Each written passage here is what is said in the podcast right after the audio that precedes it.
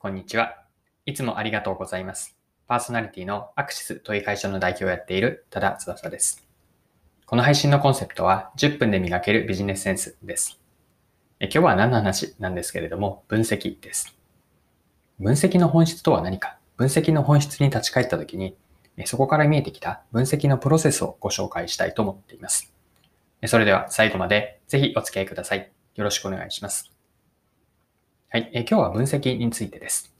で大きく内容は2部構成になるかなと思っています。まあ、最初、前半ですね、分析の本質とは何かを改めて一緒に見ていきましょう。そして後半では、ここがメインになっていくんですが、分析の本質に立ち返ったときに、分析のプロセス、これはビジネスで汎用的な分析プロセスだと思っているんですが、分析のプロセスをご紹介します。で分析のプロセスでは、具体的なマーケティングの例に当てはめてご説明をします。はい。では早速分析について本質を、え、見ていきましょう。分析の本質って何だと思うでしょうか？分析とはそもそも何のためにあるかですよね。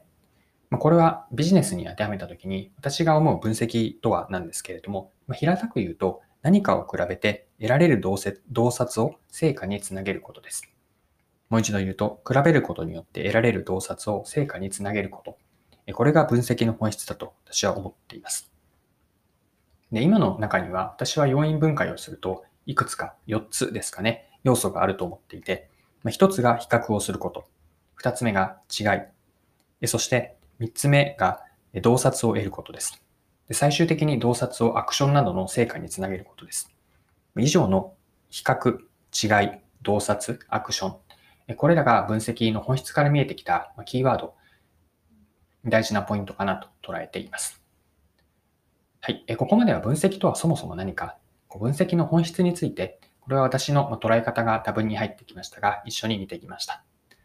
では後半はですね、ここから分析の本質に立ち返ったときに、分析のプロセスも合わせて見ていきましょう。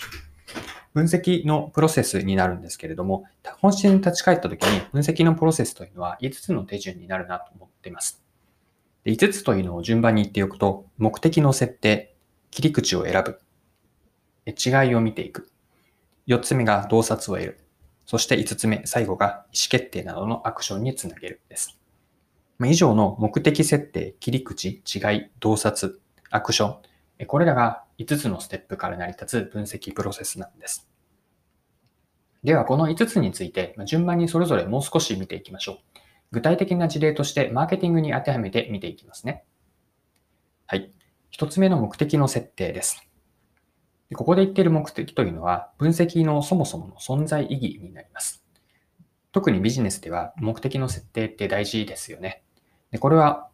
あの分析にも当てはまって、なぜその分析をするのか、何のために分析をするのかなんです。例えば、マーケティング戦略の実案の判断材料にするとか、マーケティング施策、アクションの意思決定につなげるため、こうした目的の設定が大事なんです。で分析では、目的を設定して終わりではなくて、まあ、常に分析をしている最中、そして分析の最後の最後まで目的に沿って進めていくことがすごく大事になってきます。はい。二つ目は切り口ですね。比較をするためには分析の着眼点となる切り口を決めていくんです。例えばですね、ここからはではマーケティングの例で、そうですね。じゃあ、ある健康食品、サプリメントにしますが、サプリを販売している会社だとして、サプリメントのえマーケティングに当てはめて分析を見ていきましょう。で、切り口を選ぶときの着眼点で、ここではお客さんをセグメンテーションする。いくつかのグループに分けるための、えっと、要素を切り口とします。で具体的にざっと挙げておくと、え求めるニーズですね。サプリメントに何を期待しているのか。そして今使っているサプリ、サプリへの予算、あとはサプリへのイメージですね。ポジティブなものとネガティブなもの。あと、普段の食生活や運動、あと睡眠時刻とか睡眠時間。それに加えて、どれぐらいこう今、自分の体への疲れ、この自覚も見ていきます。で、あとは健康に関する情報源ですね。普段何を情報源に参考としているのか。まあ、以上のような切り口からお客さんを見ていって、どういった違いがあるのかというのを見ていきます。これが切り口を選ぶですね。で3つ目のステップが違いでした。先ほどの切り口から特にこう注力していく違いを選んでいくんですね。で、ここで言ってる注力というのは単にいくつかの違いの中から興味本位で決めるのではなくて、あくまで目的、その分析の目的に沿ってどの違いをより優先的に見ていくのかというのを決めます。今回の先ほどのサプリの例を続けると、例えば注力する違い、分析として掘り下げる違いというのが、求めるニーズとすでに使っているサプリ、あるいは情報源、この3つを注力して、もちろん他も見ていくんですが、この3つを起点にして分析を進めていくとします。はい。ここまでが5つのステップのうち、目的設定、切り口の選定、そして、えー、と違いを見ていくでした。で、4つ目、違いを見ていくことによって洞察を得ます。で、洞察を得るために、今の例を続けると、サプリメントのお客さんのグループですね、セグメントをいくつかに分けるとします。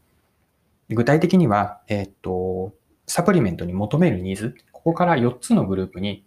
クラスタリングをすることによって、グループができたとします。1つ目というのは、栄養素を全般的にバランスよく補いたいグループ。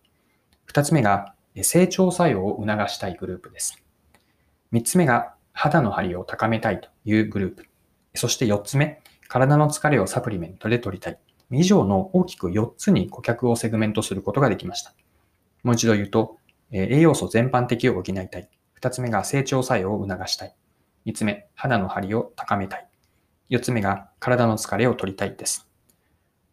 で、このセグメント4つごとにそれぞれの特徴をより具体化、マーケティングで言うとペルソナを作っていきます。例えば、今すでに使っているサプリ、まあ、情報源という3つの中の2つの重要な切り口がありましたし、まあ、それ以外にも使っているサプリへの予算とか、サプリのイメージ、それ以外にもどんな食生活、運動、睡眠をしているのか、こういったことから、それぞれのセグメントをよりこうイメージ高く言葉であったり、イラストや写真を使って具現化していくんです。で、こうすることによって、どういった顧客お客さんがいるのかというのをえっと、具体的に見えてきたので、ここから分析からより深い洞察が得る、洞察を得ることができました。はい。最後の5つ目のステップですね。アクションにつなげるです。で、アクションというのは、ここではマーケティングコミュニケーションにしています。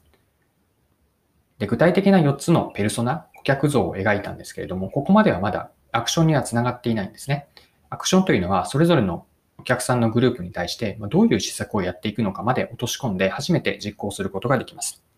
で、ここでは例として、4つの、えっと、セグメントのうち、そうですね、最後の体の疲れを取りたいセグメント、このセグメントへのコミュニケーションを考えています。体への疲れということで、抗酸化サプリですね。酸化ストレスを低減してくれるような成分が入っているサプリを訴求することにします。で、この時にコミュニケーションの内容としては、単にサプリメントだけではなくて、食生活とか運動、睡眠、これらトータルでの情報、有益な情報を届けるということにします。で、届ける媒体というのは、そのセグメントの人たちがよく見ている、ま、ネットのメディアがあったので、そのメディアに記事広告として、記事広告の中では、例えば栄養士の方とか、あとはプロのアスリートのトレーナーの人、こういった人たちが、えっと、睡眠とか栄養バランス、食生活、運動の仕方を解説する記事広告を載せて、その中で自社のサプリメントを、えー、っと紹介することにしました。まあ、こういった注力するセグメントが洞察で見えてきたときに、その洞察に何をどういうふうな形でコミュニケーションするか。ここまでアクションにつなげることによって、初めて分析というのは意味のあるものにできていきます。まあ、以上が分析のプロセスですね。分析の本質に立ち返ったときに、最後、まとめとして分析のプロセスを言っておくと、目的の設定、切り口の選定、違いを掘り下げる。4つ目が、えっと、洞察を得る。そして5つ目がアクションにつなげる。です。はい。え今回も貴重なお時間を使って最後までお付き合いいただきありがとうございました。この配信のコンセプトは10分で磨けるビジネスセンスです。これからも更新を続けていくので、よかったら次回もぜひよろしくお願いします。それでは今日も素敵な一日にしていきましょう。